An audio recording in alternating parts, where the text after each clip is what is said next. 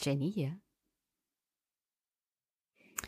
Es ist ein wunder, wunderschöner Sonntag. Die Sonne ist endlich zurück. Es ist immer noch sautrocken, aber was soll ich auch erwarten in der Wüste Brandenburg? Naja. Wenigstens ist die Sonne wieder da und das sorgt für gute Laune nach einer wirklich durchwachsenen Woche und durchwachsenen Nachrichten. Ich meine, ich bin mir ziemlich sicher, ihr habt es schon im Aufwachen-Podcast gehört, aber ich kann oder will meine heutige Folge nicht machen, um diese ganze Thematik Tönnies mir selber nochmal zur Brust zu nehmen, sagen wir es mal so. Und deswegen wird es heute ein bisschen fußballlastig. In dem Sinne, dass Tönnies halt ein Aufsichtsratsvorsitzender bei einem großen Fußballverein ist. Und ansonsten dazu noch ein bisschen später. Kommentare gibt es diese Woche nicht. Auch nicht so einen richtigen Wochenrückblick, weil, wie gesagt, das meiste hatte irgendwie mit Tönnies zu tun. Alles andere wurde davon in meiner Wahrnehmung ein bisschen überstrahlt. Und alles das, was zum Beispiel den Wahlkampf in Ostdeutschland angeht, verarbeiten Frank und ich ja in unserem neuen Projekt, dem Wahllokal Ost. Horch da ruhig mal rein. Am Mittwoch kommt die nächste Folge raus, Folge 4. Da geht's um die FDP, eine Partei, die Frank schon leicht vergessen hatte. Keine Angst die meisten Ostdeutschen, sowohl in Sachsen als auch in Brandenburg, haben diese Partei praktisch schon vergessen. Sie wird so gut wie nie in die Landtage gewählt. Das liegt daran, dass es halt eine wirtschaftlich neoliberale Partei ist und das kommt gerade bei den ostdeutschen Wählern nicht so gut an mit ihren sozialen und finanziellen Problemen. Und für alles andere, was zum Beispiel Bürgerrechte angeht, was die FDP auch anbietet in Brandenburg und Sachsen. Naja, diese Politik finden Wählerinnen und Wähler aber auch bei den Grünen und auch bei den Linken, weswegen dieses Alleinstellungsmerkmal der freiheitlichen Partei, die für Bürgerrechte steht, bei der FDP einfach nicht mehr gegeben ist. Aber ich möchte natürlich nicht alles spoilern, was das Wahllokal Ost angeht. Deswegen hört da rein, Hört euch an, was Frank und ich zu dem Wahlprogramm zu sagen haben, zu dem Inhalt und ob es uns überzeugt oder nicht. Auf alle Fälle werde ich jetzt schon mal für die Zukunft empfehlen, die zwei Folgen zu den Grünen und zur AfD, also jeweils eine Folge zu der Grünen Wahlprogrammatik und zu der AfD-Wahlprogrammatik, die in den nächsten beiden Wochen anstehen. Und da das die Parteien sind, die zunehmend wirklich den politischen Diskurs bestimmen. Sowohl im Osten als auch im Westen. Und die, wo ich sagen würde, schon bei den U18-Wahlen, vor allem in Ostdeutschland erkennbar ist, dass das die zwei Pole sind, an der sich die politische Auseinandersetzung in den nächsten zehn, mindestens zehn, zwanzig Jahren abarbeiten wird sind, glaube ich, gerade diese beiden Parteien und die Wahlprogramme besonders interessant. Aber kommen wir mal zu dem Thema heute. Fußball, Rassismus, Politik. Ich finde, da gibt es einige Überschneidungen, was die echten Probleme in unserer aktuellen Gesellschaft angeht. Aber zuallererst gucken wir mal nach Chemnitz, denn da gab es auch das Thema Rassismus und wie der Verein damit umgegangen ist, ist schon ziemlich vorbildlich. Da kann sich Schalke eine Scheibe von abschneiden. Nichts für ungut, liebe Schalker-Fans. Der Chemnitzer FC spielt gerade in der dritten Bundesliga und hat ein fettes Problem. Und das hat nicht nur mit seinem ehemaligen Kapitän zu tun, sondern auch mit einem Insolvenzverfahren. Ich will nicht genau so drauf eingehen, aber eine positive Nachricht, die ich aus dem Ganzen um den Chemnitzer FC eigentlich mitnehme, ist, egal wie schlecht deine Finanzen stehen, egal wie schlimm vom Abstieg bedroht dein Verein ist, also nicht nur Abstieg in dem Fall, sondern Absturz bezüglich des Insolvenzverfahrens, es gibt immer noch Leute, die an den Werten des Sportvereins festhalten und, naja, nicht um alles in der Welt unbedingt den sportlichen Erfolg an die erste Stelle stellen, wenn es darum geht, Gesicht zu zeigen im Bereich Rassismus, Extremismus und vor allem Rechtsextremismus in dem Fall. Also, was genau ist passiert? Der Chemnitzer FC hat diese Woche, während wir alle über Tennis gesprochen haben und vielleicht hat der ein oder anderes mitbekommen, seinen Mannschaftskapitän entlassen. Und zwar Daniel Frahn. Der ist nicht nur Kapitän, sondern auch Torjäger. Herr Daniel Frahn ist aber auch vermehrt aufgefallen durch nicht sonderlich gutes Verhalten. Also er hat offenbar enge Kontakte zu einer rechtsradikalen Gruppe und hat sich während des Spiels zwischen dem Chemnitzer FC und dem Hallischen FC in einen Gästeblock gesetzt, der Fans, was an sich ja nicht schlimm ist. Ist ja eigentlich ganz toll. Nur in diesem Fall ist dieser Fanblock hauptsächlich zusammengestellt gewesen aus Personen aus der rechtsradikalen Szene. Und da Herr Frahn nun nicht das erste Mal dementsprechend aufgefallen ist und der Verein sich schon öfters mal seine Entschuldigungen und seine Relativierung hat anhören müssen, hat er dann im Laufe der Woche Folgendes verkünden lassen. Ich zitiere mal. Mit großem Entsetzen haben wir erkennen müssen, dass sich unser nunmehr ehemaliger Mannschaftskapitän Daniel Frahn als großer Sympathisant der rechtsradikalen und menschenverachtenden Gruppierung Chaotitsch Chemnitz, ich hoffe, ich spreche das richtig aus, herausgestellt hat und damit großen Schaden für den Verein einrichtet. Es gibt null Toleranz für dieses Verhalten. Das hat der Verein am Montag letzte Woche mitteilen lassen. Es ist wie gesagt nicht das erste Mal, dass Fran unangenehm aufgefallen ist. Im März schon hatte ihn ein Sportgericht zu 3000 Euro Geldstrafe verurteilt und für vier Spiele gesperrt, nachdem er bei einem Torjubel in einem Heimspiel gegen den VSG Altklinike in den Fanblock gerannt ist und ein T-Shirt mit der Aufschrift Support Your Local Hools, unterstütze deine lokalen Hools, hochgehalten hatte. Und von Hooligans kann man ja halten, was man will. Aber naja, in diesem Fall hat er anscheinend diesen Ho-Na-Ra gemeint, das heißt Hooligans, Nazis, Rassisten. Das ist eine Vereinigung, die von einem mittlerweile verstorbenen Hooligan und Rechtsradikalen, einem gewissen Thomas H., gegründet wurde. Und naja, Herr Frahn hat auf seiner Facebook-Seite auch noch Trauer ausgedrückt und Enttäuschung, dass der arme Mann gestorben ist. Ich wünsche jetzt auch keinem zwangsweise den Tod.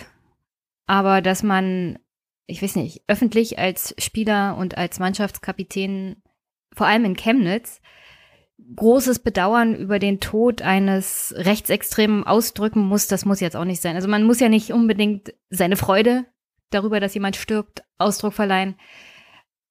Aber ihn in der Öffentlichkeit dann auch noch in einem Facebook-Nachruf als Fußballer irgendwie Aufmerksamkeit zu geben, das finde ich jetzt auch nicht korrekt. Der Verein hatte Fran damals darauf angesprochen und Fran hat in der Öffentlichkeit Ausdruck verleiht darüber, dass er für ein offenes und buntes Chemnitz stehe und er hat sich von der rechtsradikalen und rechten Szene generell distanziert. Mittlerweile hat der Verein aber die Schnauze voll gehabt und hat gesagt, seine Reue von damals war eine Farce er konnte und wollte die Verantwortung als Spieler und Mannschaftskapitän im Fußballclub nicht umsetzen, denn dazu gehört eines mehr, als nur Tore zu schießen und sich bejubeln zu lassen. Haltung.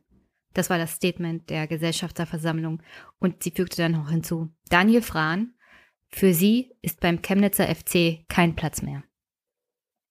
Und das gerade einem Fußballverein in Chemnitz, dem das Wasser ja finanziell gerade wirklich bis zum Hals steht, der gar nicht weiß, wie es sportlich weitergeht in Zukunft mit, mit dem Insolvenzverfahren. Der sagt, also wir zeigen hier Gesicht gegenüber diesen rechtsextremen Gruppierungen. Unser Verein hat einen ganz anderen Inhalt. So sehen wir das Leben in unserem Verein nicht, in unserer Stadt nicht, in unserem Land nicht. Und das lassen wir nicht durchgehen. Keinem Akteur im Verein, keinem Ehrenamtlichen und keinem Spieler und dem Mannschaftskapitän schon gar nicht. Und in diesem Fall würde ich auch den Verantwortlichen im Verein nicht allzu sehr vorwerfen, dass sie den Unschuldsbetonungen von Herrn Frahn erstmal geglaubt haben, weil ich bin auch so jemand, der sagt, erstmal kann ja jemand aus seinen Fehlern lernen. Also ein Facebook-Post, egal für wen, ist jetzt nicht zwangsweise ein Beleg dafür, dass jemand seinen Job verliert. Aber die Strafe dafür hat er ja bekommen. Vier Sper Spiele Sperre und eine Geldstrafe. Und sein Halten, Verhalten danach hat aber gezeigt, dass er daraus nichts gelernt hat, dass er sein Fehlverhalten nicht einsieht, dass er nicht sieht, dass diese Menschen, mit denen er da zu tun hat und diese Weltsicht, die sie vertreten, in keiner Art und Weise in diese Gesellschaft oder in den Chemnitzer FC passen.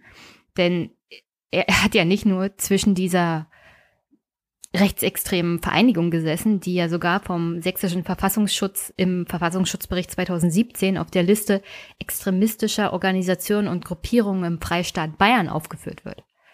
Er ist ja mit Mitgliedern dieser Gruppierung im Privatauto zu dem Spiel zwischen Chemnitz und dem Hallischen FC gefahren. Also da gibt es enge, anscheinend auch freundschaftliche Beziehungen, von denen er sich einfach nicht distanzieren wollte und deren Sicht er anscheinend auch nicht für problematisch hält. Und deswegen war nur die logische Konsequenz, also entweder oder, und du hast uns gezeigt, du willst dich nicht distanzieren. Also musst du gehen. Du gehörst halt nicht in diesen Verein, du gehörst nicht zu uns. Und das ist eigentlich die einzig richtige Konsequenz und das richtige Konsequenzenverhalten in diesem Fall. Und das Schlimme ist dabei, hat auch der Sportdirektor Thomas Sobotzik noch nachträglich erzählt, dass er mit Herrn Franja darüber gesprochen hatte, über sein Verhalten und seine Aufgabe und dass er Haltung zeigen muss, gerade als Vorbild gegenüber nicht nur anderen Spielern, sondern auch Fans und ja, auch den Jugendlichen und Kindern in der Stadt. Und offenbar hat Herr Fran nur uneinsichtig sich gezeigt und gemeint, das sei ja wohl seine Privatsache, mit dem er, mit wem er sich so umgibt und was er in seiner Freizeit macht. Und ich muss sagen, ist es nicht. Also wenn du Person des öffentlichen Lebens bist und eine Vorbildfunktion hast, gerade als Mannschaftskapitän, dann ist es nicht allein deine Privatsache, was du in der Freizeit tust. Jetzt kann man sagen, ja, okay, da gab es dieses Video von Hinteregger, auf einem Dorffest, wo er schon leicht betrunken war. Aber es gibt einen Unterschied zwischen dieser Art von Privatsphäre und dem, was Herr Frahn privat so treibt. Weil man kann sich trotzdem als Spieler herausnehmen, privat tatsächlich mit Freunden was zu trinken. Aber Rechtsextremisten sind keine Freunde. Und man kann sich dann nicht in der Öffentlichkeit in den Fanblock setzen zu rechtsnationalen Leuten, die vom Verfassungsschutz beobachtet werden und der Meinung sein, das ist ja wohl seine Privatsache. Weil im Stadion als Fußballspieler neben Rechtsextremisten sitzen, ist keine Privatsache mehr. Da zeigt man eindeutig eine bestimmte Haltung, die, also, die ein so negatives Bild wirft auf eine Mannschaft, auf einen Verein, auf eine Stadt, die wirklich also das ist keine Privatsache mehr.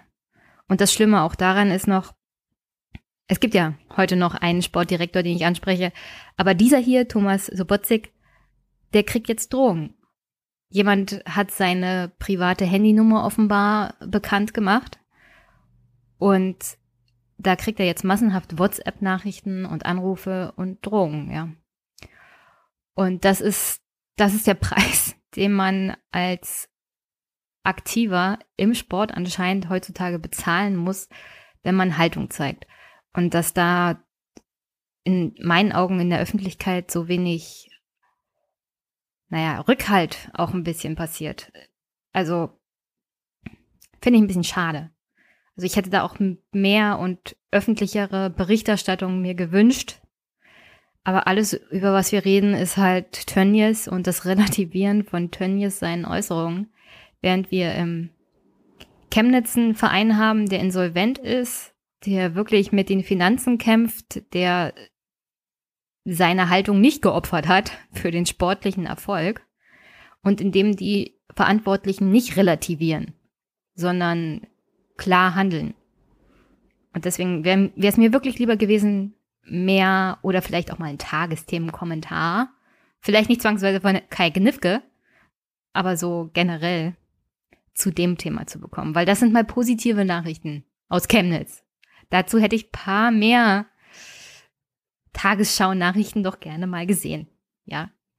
Weil wenn es positive Sachen gibt, die man auch was bezüglich Haltung im Sport, gerade im Osten, zu berichten gibt, und dass man das dann nicht hört, sondern immer nur dann, wenn es wieder mal was Negatives gibt, dann zieht einen das doch schon ziemlich runter, kann ich mir vorstellen. Also das muss auch für die Stadt, für jeden, der da lebt und nicht nicht AfD ist oder nicht rechtsradikal, das, das verhärtet einfach die Fronten. Und dann hört man einfach auch nicht mehr zu, wenn andere einem erzählen wollen, wie seine Stadt so ist. Weil man ganz genau weiß, es ist, es ist halt auch anders und es gibt nicht nur Negatives zu berichten, sondern auch Positives. Also ja. Liebes ZDF, liebes ARD, das nächste Mal doch bitte einen Kommentar dazu und nicht zu Herrn Tönnies und der Relativierung seiner rassistischen Äußerungen. Und damit zu Clemens Tönnies, der mit dem Babyelefanten. Ich muss an der Stelle sagen, herzlichen Dank, Peppo. Dieses Bild werde ich nie wieder aus dem Kopf bekommen. Ich habe diese Woche wirklich auf Twitter einen süßen kleinen Babyelefanten gesehen und alles, woran ich denken musste, ist, dass Clemens Tönnies einen ausgestopften Babyelefanten zu Hause hat. Und ich musste ein bisschen weinen. Das ist furchtbar. Der Gedanke alleine ist schon ganz furchtbar. Clemens Tönnies ist so ein furchtbarer Mensch. Aber bevor wir zu Person Clemens Tönnies kommen, es gab ja da diesen Skandal. Clemens Tönnies war beim Tag der Handwerker in Paderborn als Festredner eingeladen und hat sich offenbar darüber aufgeregt, dass es so viele Steuererhöhungen und die Drohung von höheren Abgaben geben wird oder gibt, weil wir gerade darüber reden, wie können wir Klimawandel aufhalten, was machen wir für eine Klimapolitik, wie können wir Menschen dazu bringen, beziehungsweise die politischen Rahmenbedingungen dafür schaffen, dass nicht mehr so viel verbraucht wird. Und das ist für jemanden wie den kleinen Milliardär Handwerker Tönnies natürlich ein Riesenproblem, wenn man aber Millionen Schweine und ein paar tausend, hunderttausend Kühe und Co. so im Jahr schlachtet. Und wenn darauf der eigene Gewinn basiert. Und wenn wir darüber reden, dass vielleicht Fleischkonsum auch zurückgefahren werden muss, ist das für jemanden wie Clemens, der im Geld badet, eine echte Bedrohung, weil seine Badewanne könnte leerer werden. Und das, das kann Clemens nicht zulassen. Und deswegen hatte er eine andere Idee bezüglich des Kampfes gegen den Klimawandel. Hören wir doch mal rein. Für jeden, der weiter darf, kommen zwei neue, titelte Welt Online am 23. Oktober diesen Jahres. Der asylpolitische Amoklauf von Frau Dr. Angela Merkel hat einen sich selbst verstärkenden Sog ausgelöst. Und dieser selbstverstärkende Sog wird nicht abbrechen, er wird weiter anschwellen.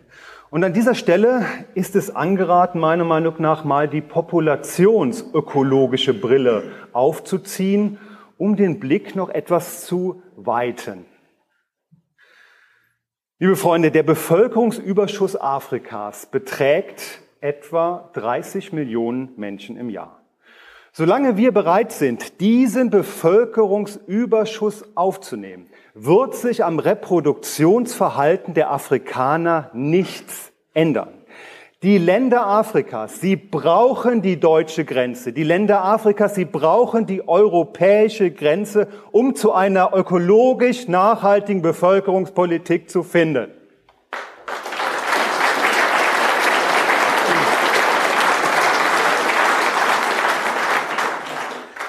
Und die Länder Europas brauchen sie gegenüber Afrika und dem arabischen Raum umso dringender, weil Europa phylogenetisch vollständig nachvollziehbar eine eigene Reproduktionsstrategie verfolgt. In Afrika herrscht nämlich die sogenannte Klein-R-Strategie vor, die auf eine möglichst hohe Wachstumsrate abzielt. Dort dominiert der sogenannte Ausbreitungstyp.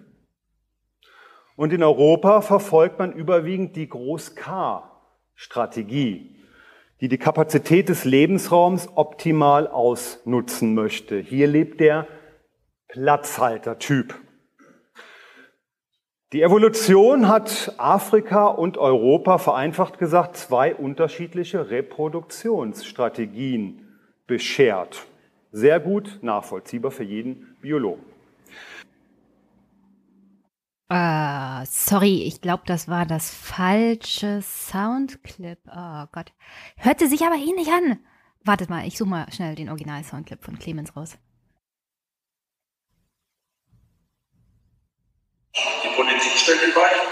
Und wenn wir zwischen 20 und 27 Milliarden Euro investieren, um ein Beispiel zu geben, in die andere, in die Welt hinaus, um 0,0016 Prozent CO2 bezogen auf den Globus zu verändern.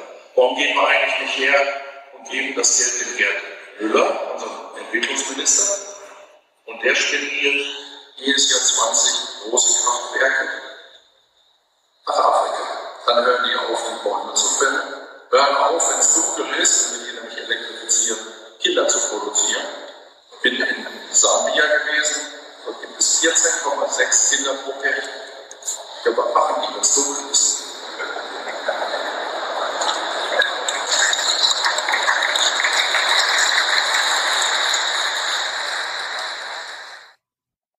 um das nochmal klarzustellen. Der erste Audioschnipsel war natürlich Bernd Höcke. Aber ich hoffe, ihr versteht meine Verwirrung, dass man das schon verwechseln kann. Das, was Tönnies gesagt hat und das, was Bernd so von sich gibt. Es ist schon inhaltlich ziemlich beieinander, nicht wahr? Auf alle Fälle ist es beides rassistisch. Und an dieser Stelle nochmal Entschuldigung für die schlechte Qualität des Tönnies-Originals, aber das ist alles, was man so an Aufnahme momentan findet. Irgendwie hat keiner es hinbekommen, von den Medien Tönnies Rede aufzunehmen. Was irgendwie schade ist, weil wie gesagt, jetzt muss ich mit diesem schlechten, mit dieser schlechten Qualität arbeiten. Aber ich hoffe, ihr verzeiht mir das. Und interessant ist auch nicht nur der Inhalt, den Tönnies da gebracht hat, sondern das Klatschen und Jubeln im Großen und Ganzen der Menschen in diesem Raum. Soweit ich weiß, haben so um die 1600 Handwerkerinnen und Handwerker und Gäste teilgenommen. Große gesellschaftliche Köpfe. Die Elite sozusagen hat da in dem Raum gesessen, in der ersten Reihe, unter anderem mein Bischof und große Politiker oder wie auch immer und keiner scheint Tönnies großartig unterbrochen zu haben. Keiner scheint den Raum verlassen zu haben. Keiner scheint kapiert zu haben, dass das nicht lustig ist und definitiv rassistisch. Und ihn darauf anzusprechen, ihn damit zu konfrontieren, ist keiner auf die Idee gekommen. Vielleicht liegt es daran, dass Tönnies Milliardär ist und dass er nicht ein Hooligan ist, dass er nicht laut ist, dass er kein Thorsteiner T-Shirt trägt, dass er nicht ein Prolet ist. Und wir wissen ja alle, reiche Menschen und Aufsichtsratschefs eines Fußballvereins, die sind nicht Rassisten. Die machen dumme Witze, ungünstige Bemerkungen, aber sie sind keine Rassisten. Ich meine, was würde das dann über die Leute aussagen, die mit Tönnies in diesem Raum waren? Was würde das über die Leute aussagen, die mit Tönnies auf Pressekonferenzen sind, auf Partys, auf Stell dich eins? Was würde es über diese Leute sagen? Über ihre eigene Haltung oder ihre eigene Weltsicht, ihr Unvermögen, sich in andere hineinzuversetzen. Mit einem Mann zusammen zu sein und mit ihm zu lachen über schlechte Witze. Naja, so einiges, glaube ich. Und das ist genau das Problem. Und nicht wenige sind Herrn Tönnies zur Seite gesprungen, um zu relativieren, um zu sagen, ja, das war eine dumme Bemerkung, aber rassistisch war das nicht. Ich meine, Tönnies ist doch kein Rassist. Er ist ein erfolgreicher Handwerker, der sich nach oben gearbeitet hat, der Milliardär ist, der viel, viel, viel tötet. Vor allem Tiere. Vor allem Schweine, und Babyelefanten. Aber Herr Tönnies ist ja Teil einer konstruktiven Gesellschaft und er trägt kein Thor Steiner T-Shirt und er ist nicht laut und so generell kein Prolet. Deswegen nehmen wir ihn gerne wieder in den Schoß der Gesellschaft auf. Wenn er sich zum Beispiel entschuldigt, indem er schreibt, Inhalt und Form waren unangebracht. Als Vorsitzender des Aufsichtsrats des FC Schalke 04 stehe ich tausendprozentig hinter unserem Vereinswerten. Dazu gehört der Einsatz gegen Rassismus, Diskriminierung und Ausgrenzung. Vor diesem Hintergrund möchte ich mich explizit bei euch, den Fans, den Mitgliedern und Freunden des FC Schalke 04 für meine Aussage beim Tag des Handwerks entschuldigen. Sie war falsch, unüberlegt und gedankenlos und entsprach in keiner Weise unserem Leitbild.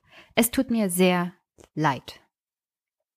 Und an dieser Stelle möchte ich nochmal auf das Original verweisen, auch wenn es ein schlechter Ton ist von der Qualität her.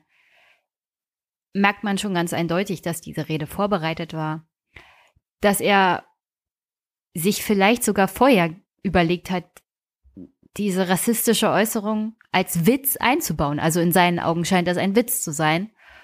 Und das war, glaube ich, nicht wirklich im Augenblick so auf Reaktion auf das Publikum, wie man das von Trump her kennt, der das Publikum halt während der Rede sozusagen scannt und ausprobiert, was klappt denn jetzt und danach gestaltet er teilweise seine Reden.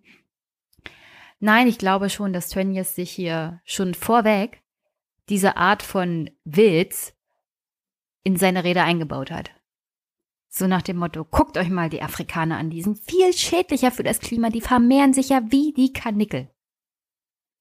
Und vielleicht würde es Herrn Tönnies ja ganz gut tun, mal seine Filterblase zu verlassen und seine Weltsicht ein wenig zu erweitern und seine Sicht auf die Dinge zu hinterfragen. Denn für jeden, der auch nur ein bisschen Google benutzen kann und mal fragt, wer verbraucht denn hier das meiste CO2, wer ist denn hier wirklich umweltschädlich unterwegs, der wird ganz schnell über die Zahlen stolpern, die da belegen, dass die reichsten zehn Prozent auf dieser Welt den Großteil des CO2-schädlichen Verhaltens haben.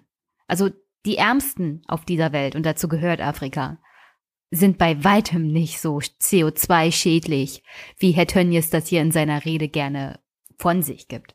Tatsächlich ist er wahrscheinlich einer der CO2-schädlichsten Menschen auf diesem Planeten, denn er gehört definitiv zu den reichsten 10 Prozent.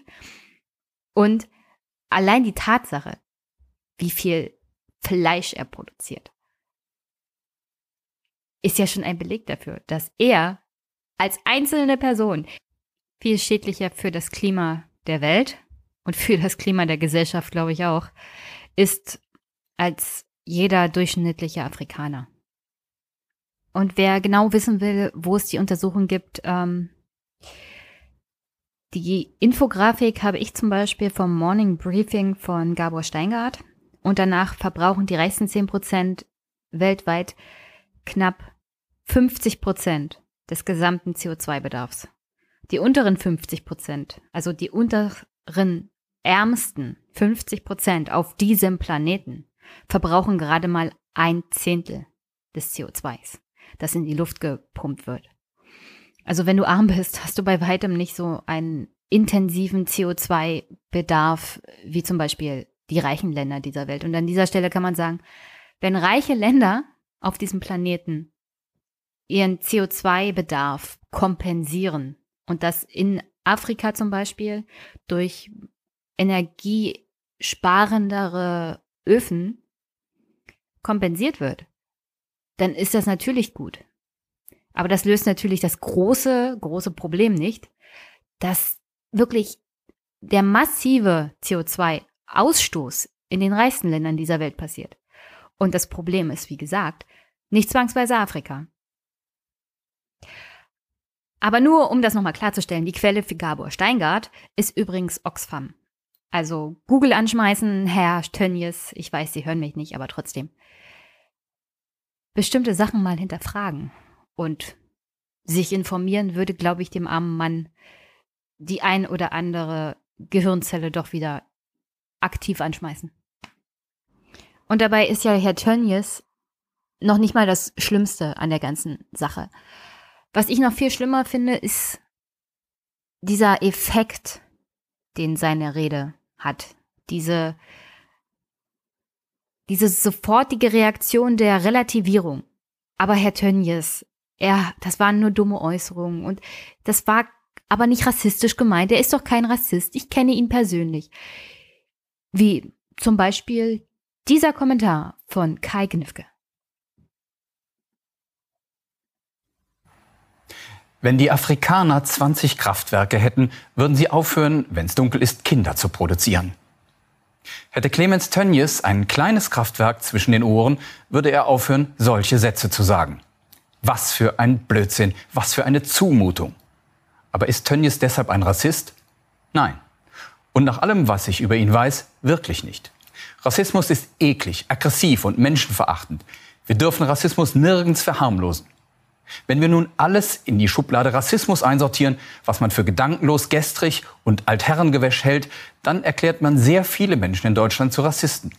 Dann lässt man die Grenzen verschwimmen. Dann lässt man es zu, dass widerliche, gemeingefährliche Rassisten und Hassprediger in der Masse untertauchen. Und was noch schlimmer ist, man stempelt Menschen ab, die zwar gedankenverloren alte Vorurteile pflegen und Sprüche klopfen, die sich aber niemals mit braunem Mob verbrüdern würden und eine klare Grenze ziehen. Keine Sorge, ich sage jetzt nicht, man wird ja noch sagen dürfen. Ich selbst habe im Laufe meines Lebens vielleicht manchmal Sprüche geklopft. Aber wir Menschen halten uns doch für lernfähig, oder? Ich sage bestimmte Worte für Schwarze nicht mehr. Nicht wegen einer falsch verstandenen Korrektheit, sondern weil es Menschen verletzt, weil es ganze Gruppen herabwürdigt und den Respekt unterwandert. Denn es ist das Gegenteil von Fußball und Fair Play. Und ich bin sicher, das versteht auch Clemens Tönnies. Warum? Warum, Kai Knifke, hast du nicht nach 30 Sekunden einfach aufgehört zu reden? Oh Gott. Kai Knifke gehört zu dieser Art Journalist, die in Berlin sitzen, Champagner wahrscheinlich mit Herrn Tönjes süffeln und der Meinung sind, wenn sie nicht mehr die bösen Worte sagen, sind sie super weiterentwickelt und super nicht rassistisch. Das, das ist so eine Beleidigung. Und ihrer Rassismus, Rassismus, das kann ja nur, das kann ja nur jemand sein, der irgendwo im Osten als Hooligan rumrennt, Thor Steiner T-Shirt trägt und voll besoffen irgendwelchen Asylbewerbern hinterherrennt. Das sind die aggressiven, bösen Rassisten. Kai Gnifkes Weltsicht ist so eng und so von Vorurteilen behaftet was Rassismus angeht, dass er gar nicht kapiert, dass er selber ebenfalls ein Rassist ist. Und das ist das Tragische an dem Ganzen. Er versucht seinen Freund zu decken, gleichzeitig will er sagen, aber ich und er, wir sind keine Rassisten, weil wir sind total progressiv, weil wir benutzen die Worte nicht mehr. Und gleichzeitig haben sie immer noch dieses von oben herab würdigende, alles, was nicht so super weiterentwickelt ist, wie hier in Deutschland, ist irgendwie, ach, das muss man ja, hm, ach, wie kann man denen nur helfen? Also wirklich so eine Art kolonial Übermenschenhaftigkeit und Besserwisserhaftigkeit und völlig unfähig, seine eigene Welt sich zu hinterfragen, sich in andere Menschen hineinzuversetzen. Und jetzt mal ganz ehrlich, als Mensch mit weißer Haut und doch eher beschränkter Lebenserfahrung, was Diskriminierung angeht, ist es selbst für mich schwer, manchmal solche Sachen zu verstehen. Und mir ist es aber auch gleichzeitig ein bisschen peinlich zu fragen, warum ist denn es denn so? Warum fühlst du dich hier diskriminiert? Weil ich habe ein ganz anderes Standing in dieser Gesellschaft als so manch anderer. Aber gleichzeitig weiß ich, es ist für Menschen mit dunkler Hautfarbe zum Beispiel unglaublich schwer. Aber gleichzeitig fühlt man sich ein bisschen beklemmt, darüber reden zu wollen, weil das könnte auch eine Beleidigung sein. Also, ich versuche, mich in andere Menschen hineinzuversetzen, aber Kai Gnifke, der hat das schon völlig aufgegeben. Er ist der Meinung, also wenn ich Wenn ich bösen Worte nicht mehr benutze, muss das doch reichen. Ihr müsst doch damit zufrieden sein. Und der arme, der arme Clemens Tönnies, der ist doch so ein Milliardär, der hilft doch den Menschen so sehr. Der hat's doch nur gut gemeint. Also, Gott, ich, ich glaube nicht mal, dass das im Großen und Ganzen eine Rassismusfrage mehr ist. Das ist eine Klassenfrage. Das ist eine Frage von Menschenverachtung so generell. Also alles, was arm ist, alles, was irgendwie unterentwickelt daherkommt. Das ist alles irgendwie unter unserem Niveau. Das, das glaube ich, ist diese Weltsicht, in der Herr Clemens Tönnies lebt und in der Kai Gnifke lebt. Und dieser Kommentar und alles das, was um diese Rede von Tönnies an Relativierung passiert ist, macht das, glaube ich, ziemlich deutlich. Und wenn man das mal richtig nachvollziehen will, dass tatsächlich Menschen, die arm sind, die nicht wie Tönnies Milliardäre sind und auf andere Menschen hinabschauen, dass die sich umso mehr darum kümmern, dass Menschen, die diskriminiert werden, die am Boden sind, die Hilfe brauchen, dass gerade die, vor allem in Schalke, sich dafür einsetzen, dass Diskriminierung und Rassismus in diesem Verein nichts zu suchen haben, hört man vor allem hier ganz gut raus. Schalke, das ist Gelsenkirchen, das ist Ruhrgebiet. Da geht es ums Zusammenleben, Solidarität. Besonders auf der Schalker Meile, eine heruntergekommene Straße direkt am Stadion. Fußballfanclubs machen hier auch Sozialarbeit. Zum Beispiel die Faninitiative. Hier sind sie stolz darauf, eine Antirassismus-Passage in die Satzung des FC Schalke gebracht zu haben. Diese Arbeit sehen sie durch Tönnies gefährdet. Wir wollen als Organisation, als Fanorganisation, dass dieser Charakter unseres Vereins erhalten bleibt. Den sehen Sie jetzt in Gefahr? Den sehen wir in Gefahr, ja. Doch es geht nicht nur um Schalke, das Innenleben eines traditionsreichen Fußballvereins. Es geht auch darum, dass in Paderborn 1600 Zuschauer inklusive Erzbischof und Bürgermeister Tönnies nicht widersprechen. Das ist für Varani Khatum vom Alevitischen Fußballclub die eigentliche Katastrophe. Er ist Integrationsbeauftragter der Stadt. Es kann nicht sein, dass man in Paderborn sowas unkommentiert lässt. Und ich bin auch völlig äh, sauer und äh, bin auch äh, äh von der Politik und Verwaltung und auch von der Kirche hier äh, äh, sozusagen also erschrocken, dass sie nichts dazu sagen und das einfach so absetzen und schweigend hinnehmen. Und nicht nur das Schweigen ist schlimm, sondern wie gesagt, in meinen Augen auch das Relativieren, vor allem dann, wenn es um Politiker auf Bundesebene geht. Zum Beispiel durch den persönlichen Afrika-Beauftragten der Bundeskanzlerin Günter Noke von der CDU. Der hat nämlich im Rahmen dieser Tönnies-Sache eine ehrliche Debatte zum Thema gefordert und gesagt, ich zitiere, die von Tönnies angesprochenen Probleme wie das Verschwinden des Regenwaldes und das Bevölkerungswachstum auf dem afrikanischen Kontinent sind real und darüber muss gesprochen und gegebenenfalls kontrovers diskutiert werden. Zitat Ende. Hm. Ja, ja, Herr Tönnies hat mit seinen Äußerungen recht. Er hat bloß die falsche Sprache verwendet. Es war halt nicht der richtige Ton, aber er hat schon recht. Hm. Oh, Herr Noke. Herr Noke verdient eine eigene Folge für sich. An dieser Stelle kann ich nur sagen, er ist ein Skandalpolitiker. Unter anderem hat er eigenen Mitarbeiterinnen den Mund verboten. Die, die ihn kritisiert haben, hat er zur Sau gemacht, runtergemacht und mit Kündigung gedroht. Herr Noke hat also keinerlei Verständnis für Kritik. Könnte wahrscheinlich der Grund sein, warum er keinerlei Verständnis für Kritik an Herrn Tönnies hat. Und an dieser Stelle, um Gottes Willen, ich möchte hier weder Herrn Noke noch Herrn Tönnies in irgendeiner Art und Weise recht geben. Ich möchte nur darauf hinweisen, dass alles, worauf Sie sich beziehen, eine Prognose bezüglich des Bevölkerungs, der Bevölkerungsentwicklung in Afrika für 2050 sind. Und jeder, der das Talk Radio von Stefan Schulz hört, beziehungsweise werde ich die zwei Folgen hier mal einführen, da geht es um den Empty Planet in einer Folge und auf der anderen Seite noch um äh, diese angebliche Babyboom-Entwicklung zu einem bestimmten Punkt in der europäischen Geschichte haben die Briten geglaubt, dass bis Ende des letzten Jahrhunderts die deutsche Bevölkerung auf 200 Millionen wachsen würde. Aufgrund der Prognose, die man anhand von Geburtenraten zu dem damaligen Zeitpunkt halt hochgerechnet hat.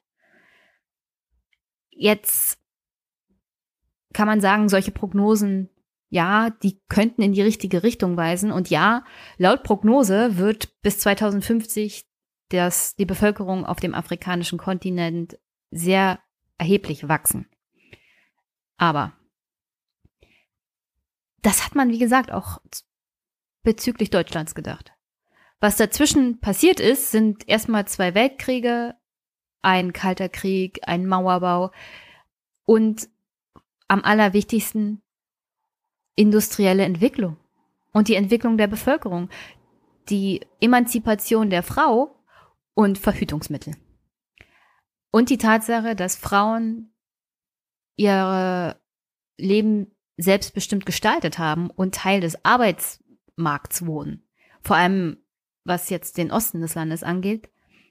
Und heutzutage kaum, also ich kenne wirklich keine Frau, die gut gebildet nicht selber einen Job ausüben will. Also natürlich ist das jeder selbst überlassen und ich würde nie sagen, also nur Hausfrau. Also ich kann mir nicht vorstellen, nur Hausfrau und Mutter zu sein. Ich würde, glaube ich, durchdrehen anhand des Stresses, den man hat. Aber das ist die Entwicklung, die in den Industriestaaten genommen wurde, dass Frauen halt selbstbestimmt darüber entschieden haben, wie viele Kinder sie bekommen und wann.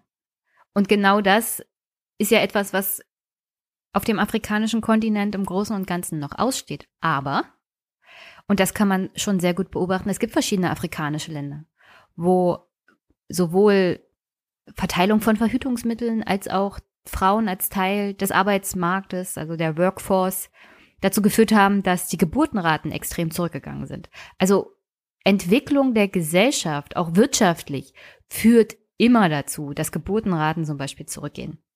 Und das ist jetzt ein Phänomen der Geschichte und nicht ein Phänomen eines unterentwickelten Kontinents.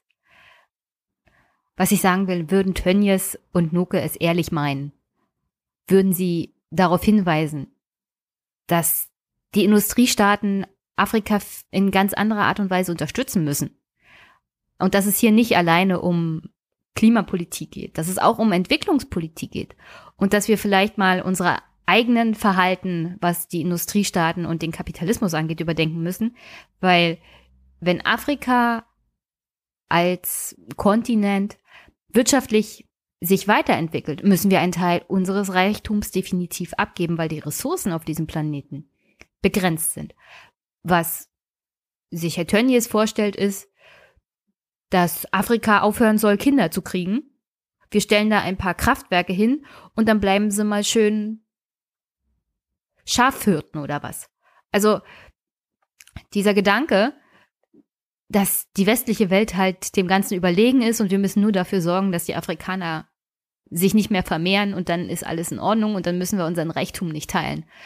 Also diese koloniale Besserwisserei an dieser Stelle, diese wir wissen schon, was gut für euch ist. Aber bitte stellt keine hohen Ansprüche. Das, das strömt aus Tönnies Weltsicht heraus, aus jeder Pore seines Wesens. Und zwar nicht nur gegenüber Afrika, sondern gegen, gegenüber allen Menschen, die irgendwie arm und benachteiligt sind. Und was ich auch perfide finde bei dem Ganzen ist, wenn man drüber nachdenkt und sich damit beschäftigt, die Kindersterblichkeit in Afrika. Laut der WHO ist nämlich die geringste Kindersterblichkeit trotz Schwankungen in den Ländern der europäischen Region zu finden. Das heißt, unsere Industriestaaten mit hoher medizinischer Versorgung und breiter medizinischer Versorgung, da muss sich eine Frau keine Gedanken darum machen, mehr als vielleicht zwei Kinder zu bekommen. Schon allein aus Grund der Tatsache, dass diese zwei Kinder mit hoher Wahrscheinlichkeit das Erwachsenenalter erreichen werden. Also Unfall und tragische Vorkommnisse abgesehen, Kinder sterben in Europa einfach nicht an, an den geringsten Krankheiten. Die meisten überleben die Geburt. Es gibt Frauen, die überleben in Afrika nicht mal die Geburt, die sterben im Kindsbett. Das, das sind Probleme, die wir in Europa gar nicht mehr haben seit dem vorletzten Jahrhundert. Also die medizinische Versorgung hier alleine schon sorgt dafür, dass du nicht als Frau mehrere Kinder haben musst und dich mit dem Gedanken rumschlagen musst, dass drei deiner fünf Kinder vermutlich nicht bis zehn Jahre leben werden. Das ist ganz anders in Afrika. Die WHO verzeichnet nämlich die meisten Kindertoten vor allem südlich der Sahara und auch in Südasien, aber vor allem halt in Afrika. Wobei in fünf Ländern etwa die Hälfte aller Todesfälle registriert werden. Das sind Indien, Nigeria und die Demokratische Republik Kongo, Pakistan und Äthiopien. Und wenn wir mal die Reihe durchgehen, drei der Länder auf der Welt, wo die Kindersterblichkeit am höchsten ist, ist Afrika. Also vielleicht sollte man auch mal daran denken, wenn man eine Familie in Afrika gründet, lebt man schon mit dem Gedanken, dass die Kinder, die du zur Welt bringst, gar nicht überleben werden. Weil die Gegebenheiten allein schon der Versorgung nach der Geburt so ungünstig sind, dass es sehr wahrscheinlich ist, dass dein Kind die ersten Monate und Jahre nicht überleben wird. Und ich finde, dass darüber auch viel zu wenig gesprochen wird. Und natürlich wird über die echten Probleme Afrikas nicht gesprochen, über das, was wir wirklich tun müssten, nicht nur als Deutschland, sondern so als Europa generell, was auch unsere Außenhandelsherangehensweise angeht, wie wir den afrikanischen Handel praktisch den eigenen Markt kaputt gemacht haben, indem wir billig Hühnerreste importiert haben nach Afrika, indem wir da die Länder gezwungen haben, die Zollgrenzen zu senken, die sich ja von dem Billigfleisch abgeschirmt hatten, aus gutem Grund, weil sie Angst hatten, dass die heimische Wirtschaft kaputt geht, was passiert ist. Aber die Europäer haben die Afrikaner gezwungen, dieses wirklich billige Abfallprodukt der europäischen Fleischproduktion zu nehmen und dort zu verkaufen. Und ich würde den Rest meines Jahresgehalts darauf wetten, dass Clemens Tönnies da einen Riesenhaufen an Geld gemacht hat. Und ist das nicht am allerperversten? Aber ich hatte ja diesen Podcast angefangen mit Fußball. Und der deutsche Bundesliga-Fußball zeichnet sich zunehmend dadurch aus, dass reiche Männer sich in die oberen Ebenen dieses Vereins einkaufen. Tönnies ist nur ein Beispiel dafür. Er ist Aufsichtsratschef des Schalker Vereins und ich habe im Polykick zusammen mit Peppo vom Blauen Salon, der ist ein, ich muss es richtig sagen, sonst kriege ich Ärger mit Peppo. Der Blaue Salon ist der beste Podcast des Universums. So. Es geht jedenfalls um Schalke, den Fußball und den Verein und so generell alles, was Schalke ist. Und für Peppo ist das Ganze, der ja gerade erst wieder zum Podcasten zurückgekehrt ist, vor allem auch wieder zurückgekehrt ist sozusagen zu dem Verein. Ich glaube, für ihn ist das besonders schlimm, weil Clemens Tönnies beschmutzt den Verein durch sein Verhalten, durch seine Äußerung, durch seine Anwesenheit. Und ich habe mit Peppo im Polykick darüber gesprochen. Ich würde hier nach dem Ende des Podcasts auch dieses Gespräch nochmal anheften, weil ich weiß, nicht viele haben es gehört oder doch sehr viele, aber nicht alle. Und ich würde gerne, ich wünsche mir halt, dass mehr das hören, weil Schalke ist natürlich kein rassistischer Verein und die Fans sind keine Rassisten. Und sie werden und tun es auch, alles dafür tun, um dafür zu sorgen, dass Clemens Tönnies auf absehbare Zeit nicht mehr Aufsichtsratsvorsitzender des Vereins ist. Und dass gerade das die Fans tun müssen, ist eine Schande. Denn die Äußerungen von Tönnies sind ja gegen die Satzung des Vereins und landeten dementsprechend vor dem Ehrenrat des Vereins, der darüber entscheiden sollte, ob Clemens Tönnies nicht sofort zurücktreten sollte oder welche Konsequenzen er aus seinen Äußerungen ziehen sollte.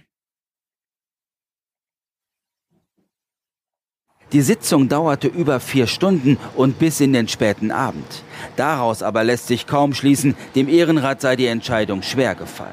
Am Ende steht nämlich höchstens eine Scheinsanktion.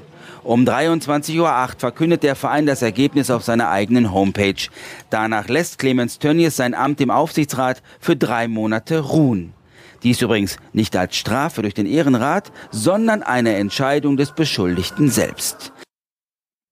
Und dieser Eindruck, dass Clemens Tönnies sich hier sozusagen ein eigenes Urteil durch den Ehrenrat hat geben lassen, weil er mit diesen Ehrenratsmitgliedern auch geschäftlich und privat verbandelt ist. Das konnte der Ehrenrat ja so nicht auf sich sitzen lassen. Das konnte natürlich auch Clemens Tönnies nicht zulassen, weil wenn der Ehrenrat nicht mehr als juristisch unabhängig gilt, wie viel Standing hat dann das Urteil über Clemens Tönnies überhaupt noch? Als sei es keine Strafe, sondern eine sich selbst ausgesuchte Auszeit, damit Gras über den ganzen Skandal wachsen kann und er in drei Monaten zurückkommen kann, dann ist es ja keine Strafe in dem Sinne, sondern ein Urlaub, den Clemens Tönnies privat für sich nutzt, um die Krise zu überwinden. Und das ist natürlich nicht Sinn und Zweck dieses Ehrenrates.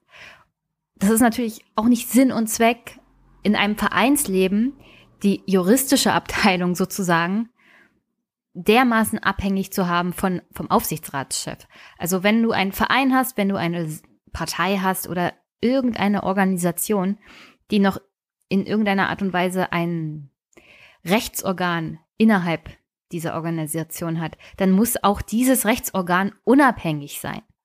Ist sie es nicht, ist die innere Demokratie des Vereins, der Partei, der Organisation völlig dahin und du müsstest eigentlich den ganzen Verein zumachen. Aber wie gesagt, der Ehrenrat konnte das nicht auf sich sitzen lassen und hat eine Erklärung verlautbaren lassen. Ich zitiere. Der Ehrenrat hat in einer Sitzung mit Clemens Tönnies vom 6. August ein gerichtsmäßiges Verfahren abgehalten. Unter Wahrung des Beratungsgeheimnisses legt der Ehrenrat darauf Wert, folgende Punkte, die Aussagen und Behauptungen von Öffentlichkeit und Medien betreffend klarzustellen. Erstens. Keines der Ehrenratsmitglieder steht in finanzieller oder wirtschaftlicher Abhängigkeit zu Clemens Tönnies. Niemand war also bei der Urteilsfindung befangen, was vor Beginn der Sitzung auch festgestellt und im Sitzungsprotokoll vermerkt wurde. Zweitens. Wie in jeder Gerichtsverhandlung üblich, wurde zur Klärung des Sachverhalts Herr Tönnies detailliert zum Geschehen befragt und auch der Live-Mitschnitt der gesamten Rede in die Beurteilung einbezogen. So, jetzt mal eine kleine Unterbrechung des Zitats. Also der Ehrenrat hat die Live-Mitschnitte. Es gibt einen Live-Mitschnitt. Das ist doch mal interessant. Warum würden der nicht veröffentlicht? Also, das sollte doch der Ehrenrat auch machen können. Offenkundig hat jemand das Ganze aufgezeichnet. Ich bitte darum, dass doch jemand mal die Chutzpe hat, das bei YouTube einzustellen. Bitte, seid so nett Tut uns allen den Gefallen, damit wir das in voller Länge genießen können, was Clemens Tönnies da abgelassen hat.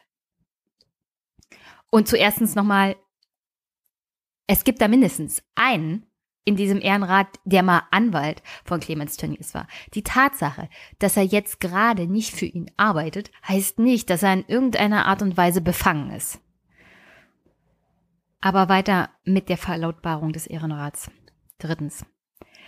Der Ehrenrat hat die möglichen Satzungs- und Leitbildverstöße anhand unterschiedlicher juristischer und soziologischer Definitionen ausführlich diskutiert. Viertens. Der Ehrenrat hat Herrn Tönnies wegen des Verstoßes gegen die Satzung und das Leitbild des Vereins unter Abwägung verschiedener Gesichtspunkte die nach der Satzung zweithöchste mögliche Sanktion, eine mehrmonatige Suspendierung von bis zu drei Monaten eröffnet. Diese Entscheidung wurde von Herrn Tönnies sofort akzeptiert und er hat erklärt, deshalb sein Amt für drei Monate ruhen zu lassen. Zitat Ende. Also, der Ehrenrat selber steht jetzt dermaßen unter Feuer durch die Fans vermutlich, dass er sich wirklich gezwungen sah, zu sagen, also hört mal Leute, wir haben das selber entschieden. Herr Tönnies hat das nicht gesagt. Der hat uns nicht das Urteil vorgegeben. Wir waren das. Mhm. Also, das ist jetzt eine Entscheidung, wem will man glauben, weil es gibt genauso die Berichte, dass Herr Tönnies gesagt hat, also ich mache hier drei Monate Pause, ihr müsst das nur noch, ihr müsst das nur noch abnicken. Ich glaube, aufgrund der Tatsache, wie der Ehrenrat so aufgestellt ist, glaube ich, die erste Version mehr als die Verlautbarung des Ehrenrats. Und allein die Tatsache, dass er sich da nochmal erklären muss, zeigt eher die Panik des Ehrenrates als alles andere. Und das ist halt der Ehrenrat auf der einen Seite. Auf der anderen Seite gibt's ja die Basis, die Fans, die mehrheitlich offenkundig nicht begeistert sind von dem, was Tönnies da mit ihrem Verein macht und was er an Schaden angerichtet hat. Und der Bundesliga-Betrieb geht wieder los. Dieses Wochenende war Pokalspiel. Schalke war bei SV Drochtersen Assel, hat 5-0 gewonnen. Herzlichen Glückwunsch. Und 2000 mitgereiste Fans haben dieses Spiel benutzt und die Situation und die Aufmerksamkeit genutzt, um Clemens Tönnies die rote Karte zu zeigen und aller Welt zu sagen, das ist nicht unser Aufsichtsratschef, das ist nicht unser Verein und was er von sich gibt, ist nicht Schalke. Und der Ehrenrat ist einfach nur ehrenlos. Der Sportvorstand Jochen Schneider, das ist übrigens der hier. Ich kenne Clemens Tönnies seit zehn Jahren, jetzt seit 1. März 2019 natürlich äh, noch besser und ähm, das ist ein Mensch, der zu 100 Prozent die Werte von Schalke 04 vertritt.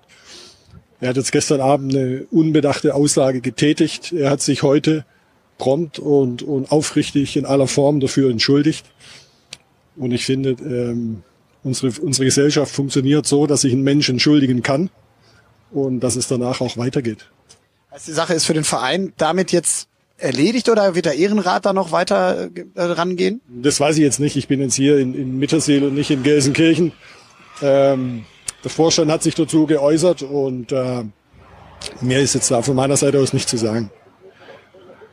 Ähm, Jetzt ist es ja so, dass der äh, Vorstand bei Sanktionen gegen ein, äh, bei Verstößen eines Mitglieds gegen die Leitlinien des Vereins äh, tätig werden kann, Sanktionen prüfen kann. Ist das der Fall?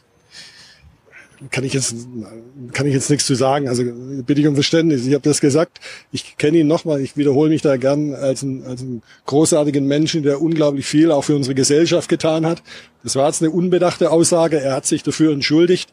Und ich finde, ähm, das, das, das, das geben die Werte unserer Gesellschaft her, dass man sich entschuldigen kann. Und dann geht das Leben aber auch weiter. Und ich glaube, in Deutschland haben wir derzeit äh, andere und viel größere Probleme, äh, um die wir uns auch kümmern müssen. Und äh, von daher äh, finde ich es dazu jetzt von unserer Seite aus alles gesagt. Es könnte trotzdem Konsequenzen geben, meine ich, wenn ein Mensch mit dieser herausragenden Reputation, so lange Aufsichtsratsvorsitzender, sich so äußert. Kann man das mit einer Entschuldigung einfach abtun? Ich, ich glaube, es geht nicht um Abtun. Es, es, es spricht keiner von Abtun, sondern es war eine aufrichtige Entschuldigung. Und ähm, ich finde, mehr gibt jetzt unsere Gesellschaft auch nicht her. Er hat sich direkt, prompt und aufrichtig entschuldigt. Ja, ich möchte noch mal daran erinnern, das war nicht der Sportvorstand eines Chemnitzer Vereins, das war der Sportvorstand von Schalke 04. Der hat schon nach den Äußerungen von Clemens Tönnies relativiert kann ich nachvollziehen, immerhin ist sein Job abhängig von Clemens Gnaden. Aber wirft jetzt auch kein so gutes Licht auf den Verein. Wenn auf der einen Seite die Fans stehen, die protestieren und auf der anderen Seite der Sportvorstand, der sagt, ja, ja, die Fans ist eine nette Aktion gegen Rassismus und so, aber wir müssen jetzt mal aufpassen, dass daraus keine Hetzjagd wird. Denn genau das hat er gesagt. Jochen Schneider wurde nach dem Spiel von Schalke in Assel befragt, was er denn von der Aktion der Fans hielt, die ja Clemens Tönnies und dem Ehrenrat die rote Karte gezeigt haben. Und er sagte Folgendes. Das ist übrigens ein Ausschnitt von der Sportschau und die Journalistin befragt ihn hier. Heute haben die Fans Clemens Tönnies die rote Karte gezeigt. Wie haben Sie die Aktion bewertet?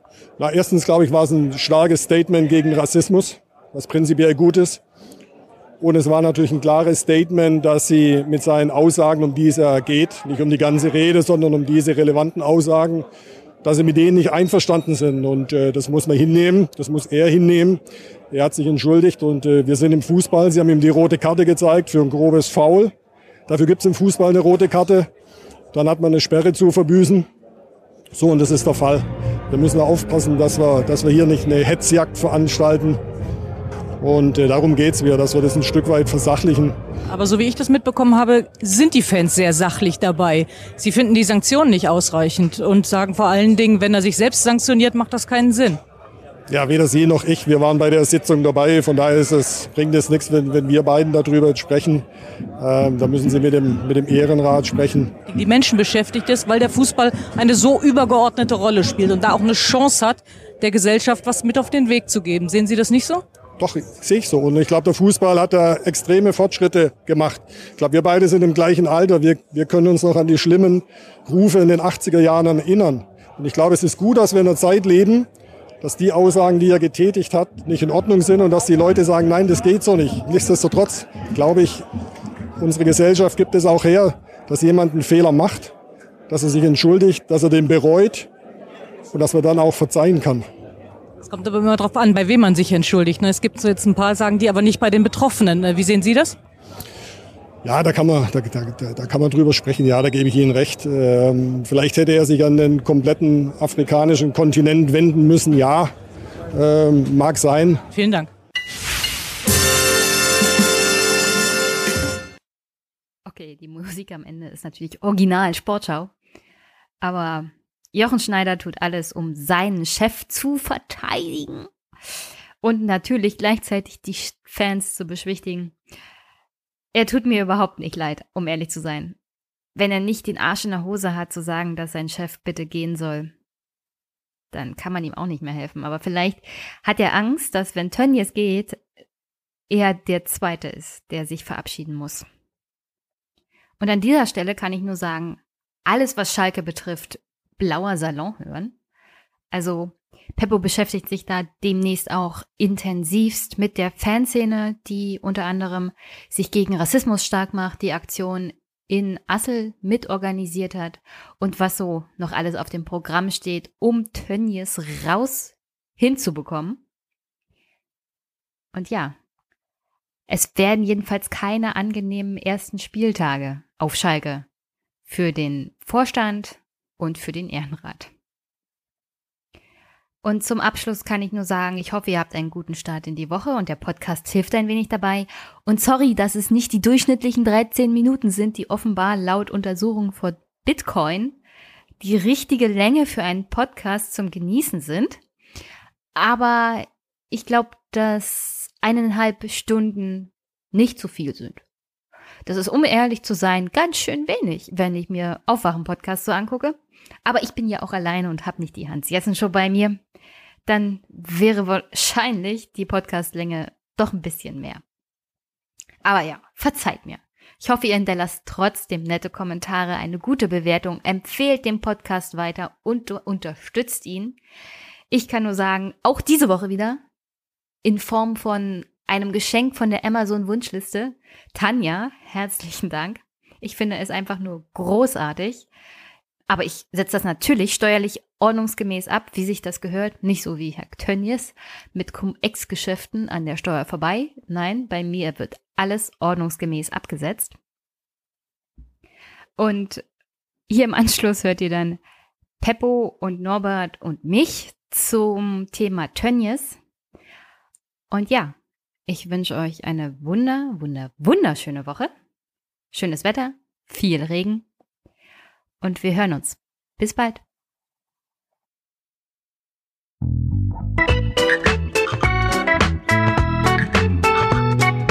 Polikick, der politische Fußball-Podcast. Für euch am Mikrofon. Mara, Jan, Stefan, Claudius, Norbert und André.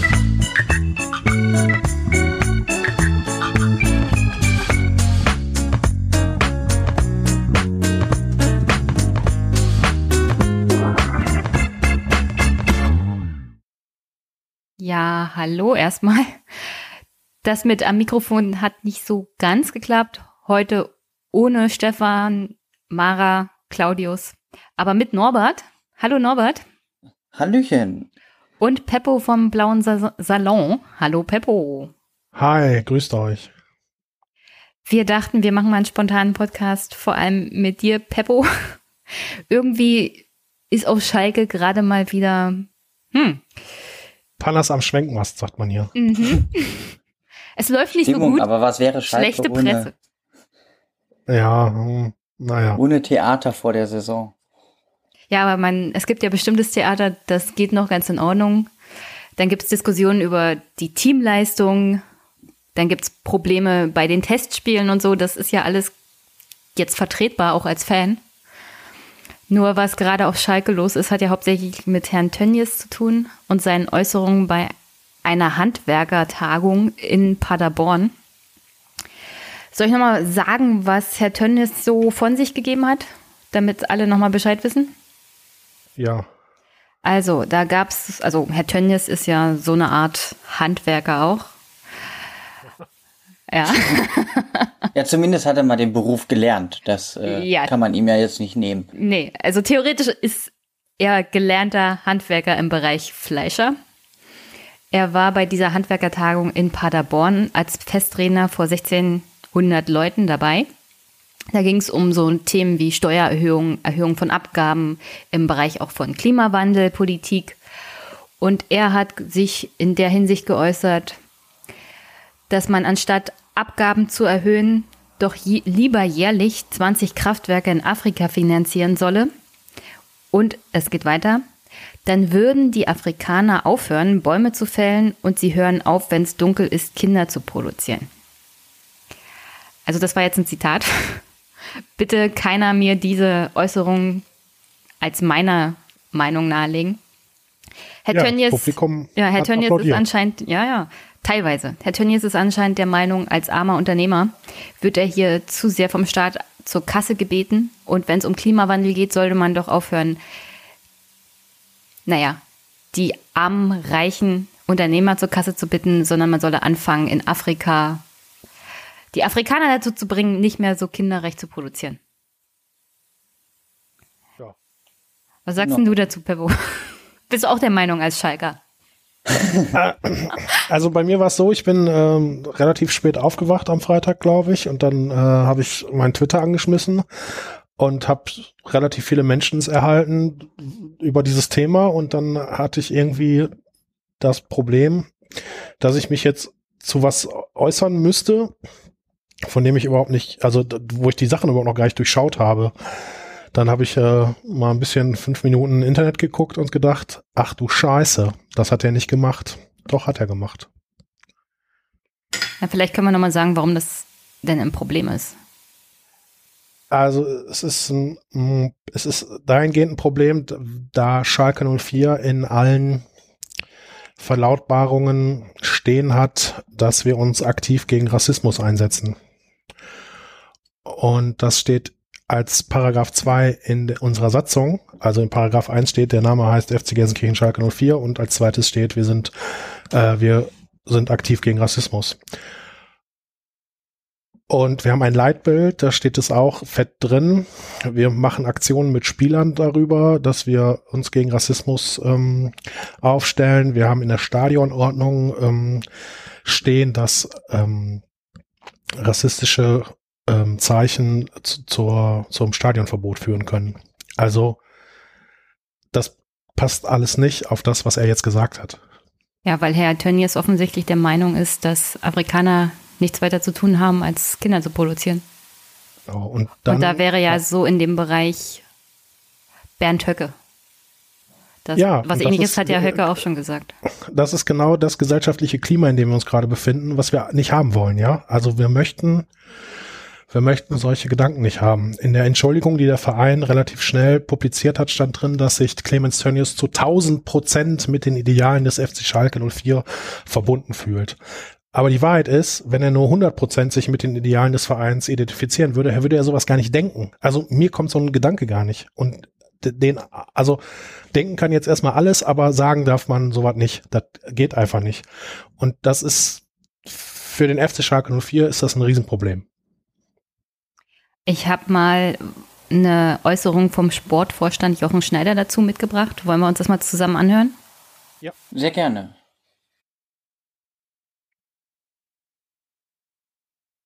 Ich kenne Clemens Tönnies seit zehn Jahren, jetzt seit 1. März 2019 natürlich äh, noch besser und ähm, das ist ein Mensch, der zu 100 Prozent die Werte von Schalke 04 vertritt. Er hat jetzt gestern Abend eine unbedachte Aussage getätigt. Er hat sich heute prompt und, und aufrichtig in aller Form dafür entschuldigt.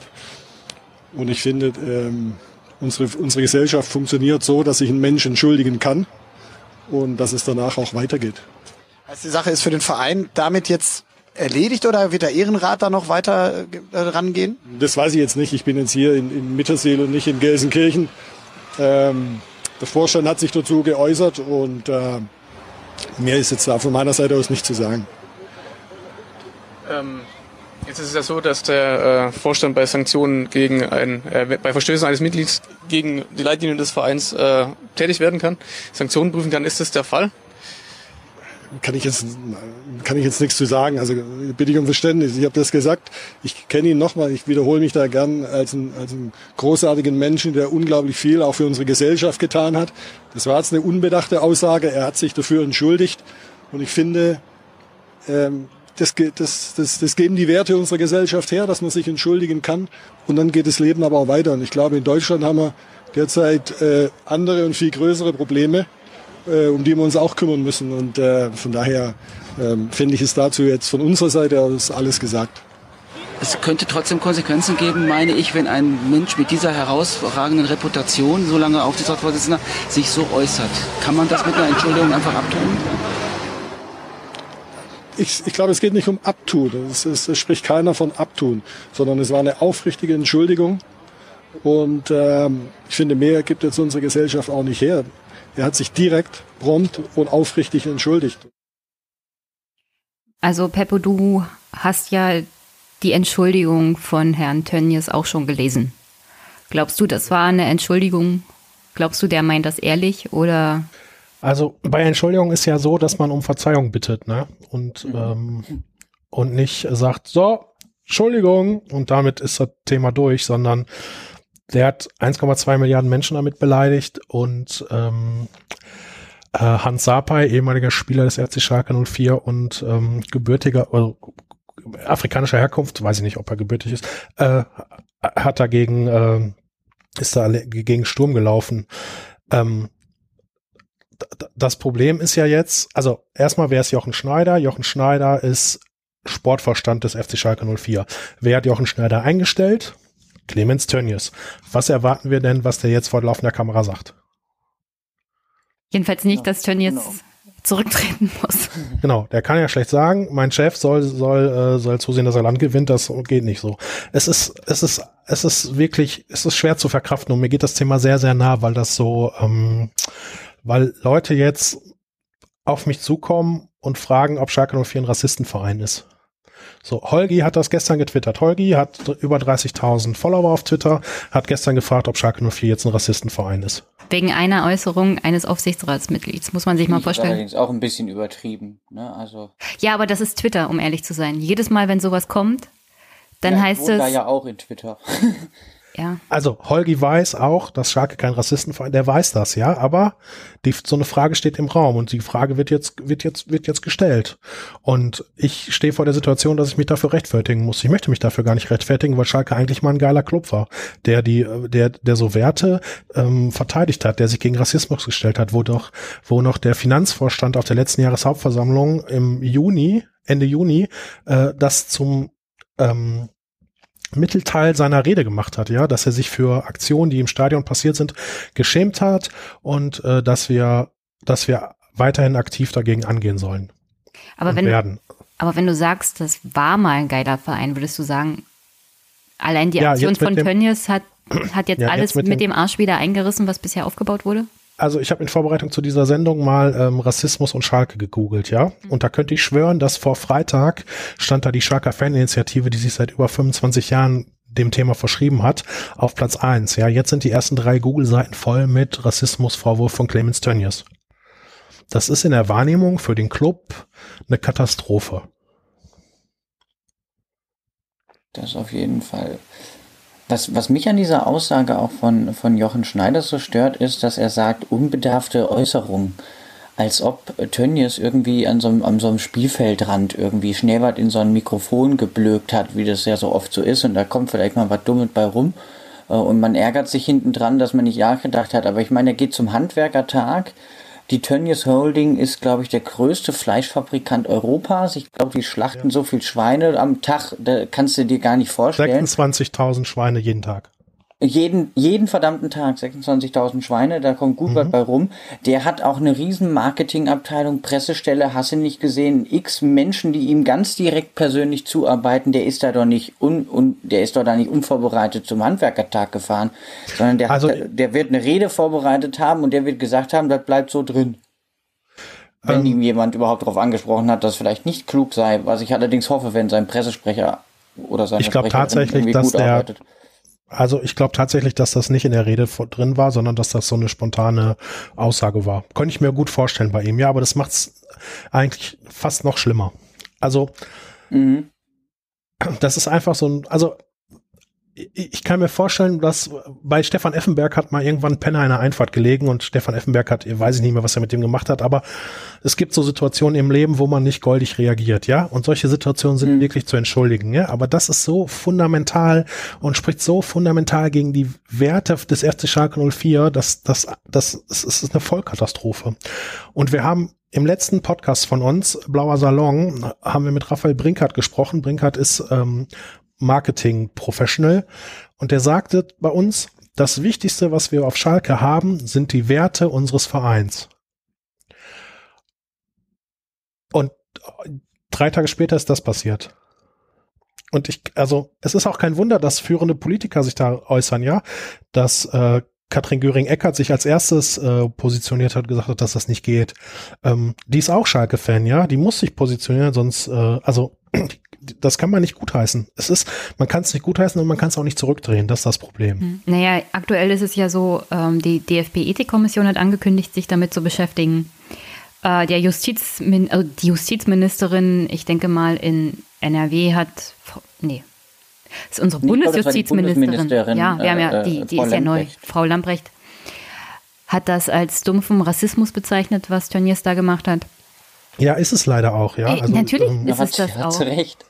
Aber die Sache, die Sache ist ja hier auch, was Herr Schneider gesagt hat. Also Herr Schneider hat äh, äh, der hat's relativiert, ja. ja der Schneider ist seit drei, der Schneider ist seit März im Club. Ähm, kennt die Strukturen des FC Schalke 04 nur von seiner Schreibtischposition aus. Ähm, er hat keine, er hat keine Ahnung, wie es, ähm, wie es im Club ähm, tickt. So. Und dann kommt ja das Schlimmste an dieser Aussage ist ja, wenn das jetzt durchgeht, glauben Leute, und das glauben ja Leute jetzt schon, also Facebook ist voll mit, äh, mit Leuten, die Tönnies rechtfertigen, ja. So, dass Leute glauben, das ist okay, sowas zu sagen. Und in diesen Zeiten leben wir gerade. Und das ist, ich möchte nicht in solchen Zeiten leben. Ich möchte nicht, dass das in Ordnung ist, dass man sowas sagt. Na, die Sache ist auch, er hat ja in der Öffentlichkeit gesagt. Wer weiß, was er hinter verschlossenen Türen mit seinen Kumpels alles besprochen hat. Da gibt's, da weiß ich auch ein bisschen was darüber. Das, darüber kann ich leider nicht reden, weil das äh, nicht so, nur so Halbwissen ist, aber ist kein Einzelfall. So, bei Tönnies im Vorzimmer, äh, also wo der seine Gäste empfängt, im Wartebereich, hängt der Meisterbrief von Clemens Tönnies, sein Vater, der zufälligerweise auch Clemens hieß, von 1911, 1911? Nee, egal, Jedenfalls mit so einem fetten Nazi-Symbol da oben drauf, ja. Meisterbrief Clemens Tönnies. Mit einem Hakenkreuz. Äh, und, darüber, und darüber ist ein Hakenkreuz. Ja, das hängt bei dem im Vorzimmer.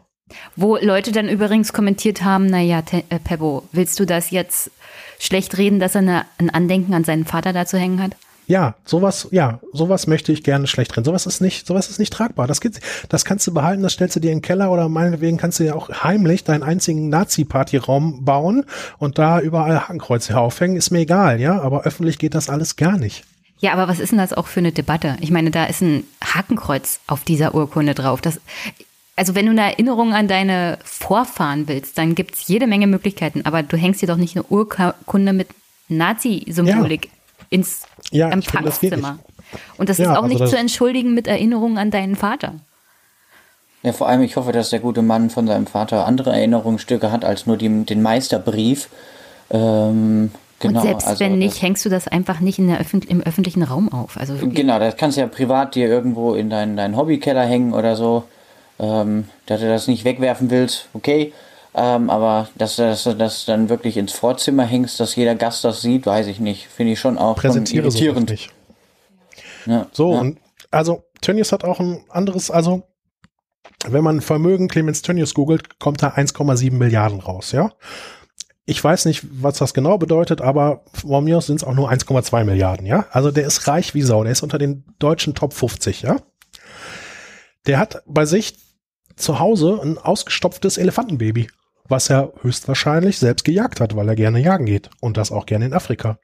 So, was für ein Typ ist das, der sich ein ausgestopftes Elefantenbaby in sein Haus stellt? Ein sehr, sehr sympathischer Typ. Ja, also da ist auch im Mindset irgendwie, also Na, die ich Sache ist auch- gerade Dinge von Tönnies, die ich nie wissen wollte. Nee, die Sache ist auch, ähm, also für mich ist Tönnies so ein Typ, so ein Typ Mensch, der über, in diesem Fall Schalke 04, irgendwie Anerkennung oder Selbstbestätigung haben will, was für ein geiler ja, Mensch reicht dir nämlich nicht, dass du, dass du einer der reichsten Deutschen bist, das reicht dir nicht, ja. Du musst in dein, dein Gesicht in der Bildzeitung sehen und am besten steht da noch drunter Schalke-Bus. Ja, also ich bin, ich bin hier der große Macker. Weil was, Genau. was Jochen Schneider gesagt hat, worauf ich eigentlich hinaus wollte, wo er erzählt hat, der so viel Gesellschaftliches getan hat und so viel Gutes getan hat. Tönnies, musste an seine Schlachter aus Osteuropa denken. ja, aber Tönnies war beteiligt unter anderem an einem Cum-Ex-Fonds, also diese ganze Cum-Ex-Geschichte, die Milliarden und Milliarden an Steuergeldern Genau. schwarz Ist beiseite ständig- geschafft hat. Dann gibt es so eine Art Gesetzeslücke, das nennt sich Wurstlücke, die Tönnies selber ausgenutzt hatte, wo das Kartellamt ihm über 100 Millionen Strafzahlungen ähm, also abverlangen wollte, wegen Preisabsprache. Tönnies hat die Firma einfach dicht gemacht und liquidieren lassen und die, der Staat konnte, beziehungsweise das Kartellamt konnte das Geld nicht eintreiben für Fehlverhalten von Tönnies selber. Der Gesetzgeber musste dafür eine ganze Gesetzeslücke, man nannte, man nannte es wirklich Wurstlücke schließen. Also Clemens Tönnies selber ist dafür verantwortlich, dass der, dass der Bund tätig werden musste, um eine Gesetzeslücke zu schließen, weil er sich wie ein Arschloch verhalten hat. Das hast du jetzt gesagt. ähm, Ich darf das, ich bin nicht Ja. Schalke-Fan. Auch wir Also- das auch. Ja, also, ähm, also man muss, man muss eh sagen, dass ähm, also alle, die un, rund um den Club in irgendeiner Form publizistisch täglich, ähm, tätig sind, ein Fansign schreiben oder einen Blog haben oder wir einen Podcaster und alle, die schon mal irgendwie zwei, dreimal mehr darüber nachgedacht haben, wer ist da eigentlich an der Spitze unseres Clubs, sind alles keine Tönnies-Fans, ja. Also wir fanden den schon vorher alle nicht gut, ja. Aber Schalke ist ein Mitglieder ist ein Mitgliederverein und die Mitglieder finden den zur Mehrheit gut und er ist jetzt erst dieses Jahr erst wiedergewählt worden ähm, als Aufsichtsrat und ähm, damit muss ich mich abfinden in der Demokratie, ja. Aber das Ding, damit werde ich mich nicht abfinden. Warum? Warum finden Sie den so gut? Ich habe es nicht verstanden. Ich verstehe es nicht. Also viele glauben, dass äh, Tönnies noch äh, dem Verein immer Geld reinpumpt, was nachweislich nicht so ist, wo es auch einen Artikel drüber gibt, wo gesagt wird, dass er Schalke mal einen Kredit gegeben hat, den aber auch verzinst zurückbekommen hat. Das ist aber schon Jahre her. Ähm, ich weiß es nicht. Ich, ich, hab, ich, ich, ich verstehe es nicht, aber es scheint so zu sein, dass ähm, äh, der Schalker eine, einen großen Führer an seiner Spitze braucht. Vielleicht ist das auch ein gesellschaftliches Modell, ich weiß es nicht. Es Aber könnte ja tatsächlich sein, also er wäre ja nicht der erste Fußballtype, wenn man jetzt an so einen Uli Hoeneß denkt. Ich meine, das sind ja jetzt so eine gleiche Schlag Mensch, irgendwie unfassbar reiche Menschen, in dem Fall auch beide Fleischfabrikanten und irgendwie auch so ein Typ Mensch, der jetzt eh so eine aussterbende Art ist und auch gerade von jungen Menschen wie jetzt so eine Greta Thunberg sich auch enorm äh, unter Druck gesetzt fühlen, dass plötzlich irgendwie die ganze Welt, wie sie sie kennen und wo sie immer die, die großen Macker sind und Bestimmer sind, plötzlich so wegbricht. Ich glaube, das hat auch so ein, so so ein Faktor. gut, darüber können wir jetzt spekulieren, das ähm, möchte ich eigentlich nicht. Ähm, weiß ich nicht. Also am Ende bist du halt, also wenn du, wenn du was gegen den Klimawandel tun willst, dann kannst du natürlich sagen, wir bauen jetzt in Afrika jedes Jahr 20 Kraftwerke. Du kannst aber auch einfach aufhören, deine Großschlachterei zu betreiben, ja, die ähm, massiv daran beteiligt ist, dass äh, wir so einen hohen CO2-Ausstoß haben. Ja, naja, darüber will er ja nicht reden. Er will ja nicht darüber Ja, ja, reden, klar, welche, welche Konsequenzen die Massentierhaltung für das Klima hat. Das würde ja seinen Reichtum irgendwie gefährden. Ja, Und absolut. genau deswegen Also, wollte er die Diskussion weg von CO2-Steuer, von Abgaben, von Einschränkungen zum Beispiel von Fleischkonsum hin zu, also die Afrikaner, die müssen auch mal gucken, wie sie sich einschränken. Ja, es ist, es ist indiskutabel. Was soll ich noch dazu sagen? Es ist indiskutabel. Und ähm, es wird viele Leute geben, und ich glaube, ich gehöre dazu, die ihre Mitgliedschaft im Verein ähm, ähm, beenden, falls Tönnies weiter äh, Aufsichtsratsvorsitzender ist. Also ich kann mich von so jemandem nicht vertreten lassen. Einfach überhaupt gar nicht. Gibt es Also, aktuell, gibt's aktuell Faninitiativen, die da schon tätig geworden sind, Unterschriften oder irgendwas in der Art? Ja, es gibt, es gibt so ein paar Sachen, aber das ist alles gerade sehr unorganisiert und ähm, ähm, ich, ich, ähm, es gibt so eine Petition, die haben aber jetzt nicht so wahnsinnig viele unterschrieben. Und aber wir haben auch gerade Sommerpause, weißt du, die Leute so waren, viele Leute waren beim Trainingslager und sind alle von dem Ding überrascht worden und äh, das ist jetzt erst drei Tage alt. Mal gucken, was die nächsten Tage noch bringt. Am Dienstag äh, spricht der Schalker Ehrenrat mit Tönnies. Der Ehrenrat auf Schalke ist so das ähm, Schiedsgericht im Verein, bestehend aus mehreren Richtern äh, und Juristen. Ein Pfarrer ist dabei. Mal gucken, was dabei rauskommt. Ich bin, ich hoffe, das Richtige. Ich bin skeptisch. Habt ihr das erste Spiel der Saison zu Hause? Nee, in Gladbach. Hm. Weil das wäre natürlich eine wunderbare Möglichkeit gewesen, eine Aktion der Fans durchzuführen. Ähm, Das wird auch, also das wird auch so oder so passieren. Ja, Ultras Gelsenkirchen ist eine ähm, ist eine antirassistische ähm, Or Organisation. Ähm, das ist jetzt auch nicht so, dass sie mit Antifa-Fähnchen durch die Gegend rennen und so, aber ähm, wenn es schwarz auf weiß, äh, wenn es hart auf hart kommt, dann äh, wissen die sich zu positionieren, ja. Und also Schalkes Fanszene war schon immer sehr divers und sehr, ähm, sehr von anderen Leuten, von anderen Nationalitäten geprägt. Ja, die da wird Mannschaft- was kommen und das wird nicht. Und Ultras Gelsenkirchen finden Tönnies jetzt auch nicht besonders toll. Also es gibt jede Menge Gründe, Turniers offenbar nicht zu mögen. Ja, also ist es auch so, er ist jetzt, er ist seit so vielen Jahren Aufsichtsratsvorsitzender, aber es haben ihm jetzt auch nur zwei Drittel gewählt bei der letzten Mitgliederversammlung, ja. Also ein Drittel fand ihn schon nicht so gut. Ich Aber wenn du jetzt sagst, äh, dass, und ich habe das jetzt auch gelesen, ähm, mehrfach von Leuten, die sagen, ah, also in so einem Verein möchte ich dann auch nicht Mitglied bleiben, wenn, wenn äh, Tönnies äh, weiter tätig ist und so weiter und so fort, ähm, ist ja auch irgendwo die Frage, ob das dann die richtige Konsequenz ist oder ob das nicht sinnvoller wäre zu sagen, äh, man, man bleibt dabei und man wählt ihn beim nächsten Mal dann hoffentlich auch ab. Ja, kann man so sehen, aber der hat jetzt noch, äh, ich glaube, der hat jetzt drei Jahre Amtszeit. Ich möchte mich nicht drei Jahre lang von so jemanden ähm, Dingens äh, vertreten Das ist allerdings ein Aspekt, ich glaube bis, bis 21, 22 sind so die Amtszeiten im Moment von den Aufsichtsräten. Ne? Ich glaube, drei Jahre immer. Aber da ist tatsächlich das Argument, das Norbert hat, ist es richtig, einer Person, die für das Falsche steht, den ganzen Laden zu überlassen? Ja, ich, ich möchte mich aber auch vor mir selber schützen, ja. Also, weißt du, wenn Leute auf mich ankommen, ey, was macht ihr denn da bei Schalke? Da will ich nicht sagen, ja, weiß ich auch nicht, der, der da oben ist halt ein bisschen doof. Da will ich sagen, ja, mit mir nicht, ich bin kein Mitglied mehr in diesem Club. Also es sind ja beide Positionen, sind ja, ähm, kann man ja verstehen. Dr drin bleiben, was verändern. Ähm, Drin bleiben, was verändern, ist, ähm, ist ein hartes Brot bei 150.000 Mitgliedern, die man alle kampagnenmäßig ähm, irgendwie erreichen müsste. Schwierig. Ich finde das Signal, da auszutreten, finde ich schon ziemlich gut. Und je mehr das machen, umso besser. Sollte Tönnies noch weiter im Amt bleiben. Was hältst du denn von der Aktion, dass die Spieler sich weigern, das erste Spiel zu bestreiten? Das wird nicht passieren.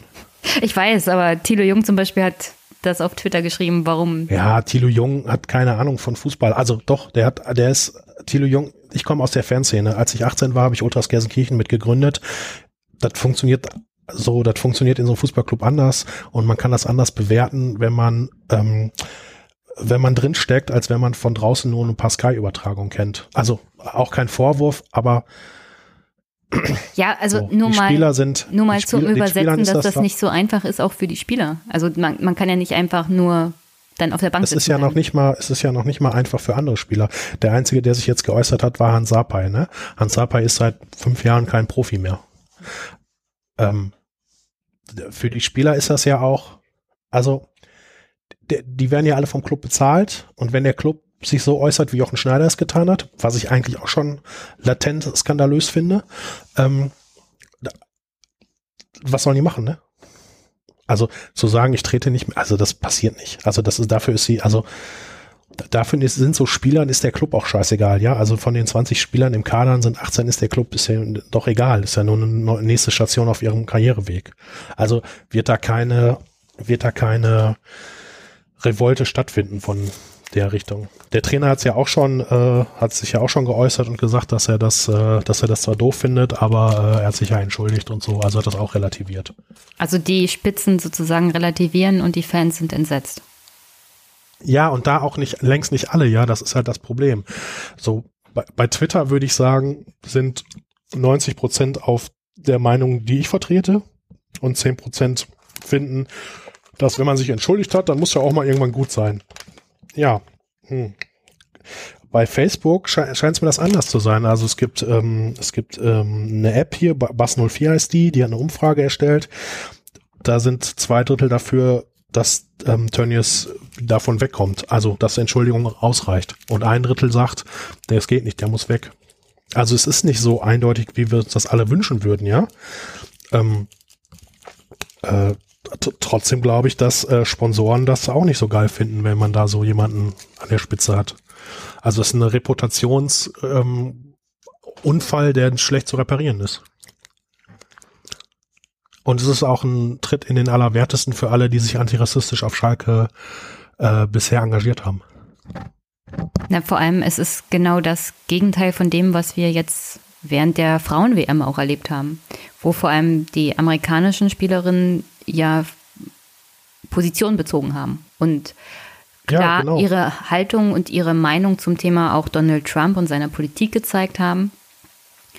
Und dann das sieht man, ja auch so. Und dann sieht man jetzt im Männerfußball beziehungsweise auf der Funktionärsebene mit Tönnies, wie sich dann alle auf einmal wegducken, weil es geht ja auch um Geld und es geht um, um Werbung und es geht um Spieler, Spielerkarrieren da duckt man sich dann halt gerne weg und diskutiert das schwierige Nicken. Ja. Und damit ist jede Antirassismus-Kampagne vom DFB, die sich das auf die Fahne schreiben oder der UEFA, ist, ist für die Mülltonne. Also geht nicht. Mhm. Und ich, ich weiß ja ehrlich gesagt gar nicht, was Clemens Tönnies alles für den Club getan hat. Ja, so viel, so viel, so einen Kriseneinblick habe ich nicht. Aber ähm, das war jetzt, das, das geht nicht. Also, und ich, ich habe auch. Das rechtfertigt ja auch nicht alles. Man kann sich ja auch nicht freikaufen von allem.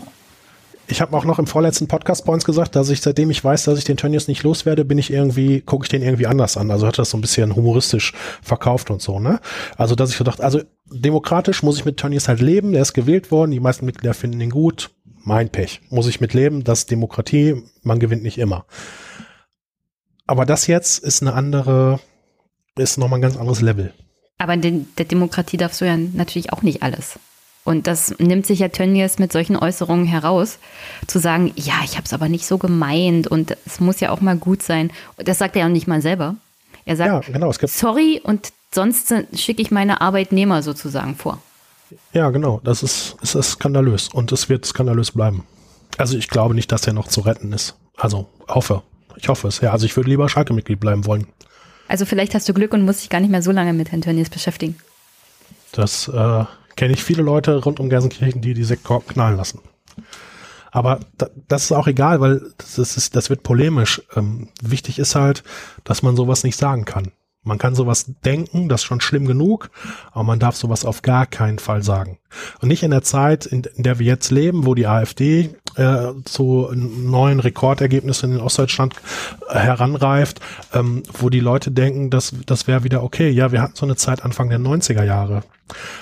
Und das nicht, das ist nicht okay. Und da müssen wir alle, äh, müssen wir alle, am meisten habe ich mich gefreut, ich habe darüber getwittert, ähm, dass das nicht geht und dass mir das weh tut und dass ich das nicht möchte. Und ich habe mich am meisten darüber gefreut, dass ein Fan von Borussia Dortmund den Tweet geliked hat. Warum? Weil wir zusammenstehen müssen in dieser Situation. Ja, wir dürfen uns nicht, wir müssen gegen dieses ganze rechten Gedankengut so zusammenstehen, wie wir es nur können. Und ich finde Borussia Dortmund wirklich scheiße. das hast du jetzt gesagt. Das habe ich gesagt. Nein, für mich zeigt das auch, dass Ich glaube, wir haben das eigentlich nie wirklich überwunden, das Thema Rassismus. Das ist irgendwie unterschwellig immer da gewesen. Und in der Ebene, in der Tönnies unterwegs ist, scheint das so völlig normal zu sein, auf andere herabzublicken. Das, das glaube ich, das liegt aber auch daran, dass diese Kampagnen halt alles immer nur so Werbedinger sind. Da geht ja nichts wirklich an die Wurzel. Also was, was, was denn mal wirklich Konsequenz ist, was auch irgendwo was, was wirklich real verändert. Von einer, von einer Say No to Racism Werbespot äh, ändert sich halt wirklich nichts, sondern da muss halt wirklich auch klare Kante von oben bis nach ganz unten durch sein. Dass halt auch, ähm, auch bei der Kreisliga irgendeiner, der da Blödsinn äußert, auch Konsequenzen äh, spürt und oben sowieso, dass man dort auch äh, deutlich macht, dass, dass das nicht geht, gerade dort, wo es, wo es hauptberuflich ist, wo man auch äh, hohen Grad an Professionalität und Gescheitheit auch einfach verlangen kann. Und ähm, aber bisher ist es ja eigentlich eher nur so lustige Werbefolklore, aber das, das reicht halt nicht. Und ich hoffe, dass vielleicht diese, diese Debatte auch beim DFB und bei der DFL irgendwas auslöst und sie merken, da muss mehr kommen. Na, konsequent wäre ja eigentlich Turniers Stadionverbot zu erteilen. Ja, das ja. sind alles so ähm, Nee, aber ja, e-, egal. Also das ist das ist eine, eine Debatte, die ist ähm, die, die die ist nicht wichtig genug, ob er jetzt Stadionverbot bekommt oder nicht. So wichtig ist, dass er kein Repräsentant mehr von Schalke 04 sein kann. Ja, aber das wäre für mich so auch ein Zeichen dafür, dass egal wie viel Geld du verdienst, egal welche Stellung du hast, du hast mit Konsequenzen zu leben. Und natürlich ja. wäre das nur ein Symbol. Aber ich gleichzeitig. Glaub, ich glaube, Tönnies hat in, auf Schalke eine, eine Doppelloge. Das müssten 240.000 Euro jedes Jahr sein, die er bezahlt, um sich da ein bisschen gut gehen zu, also vor allen Dingen seine Frau, die sich sehr gut gehen lässt.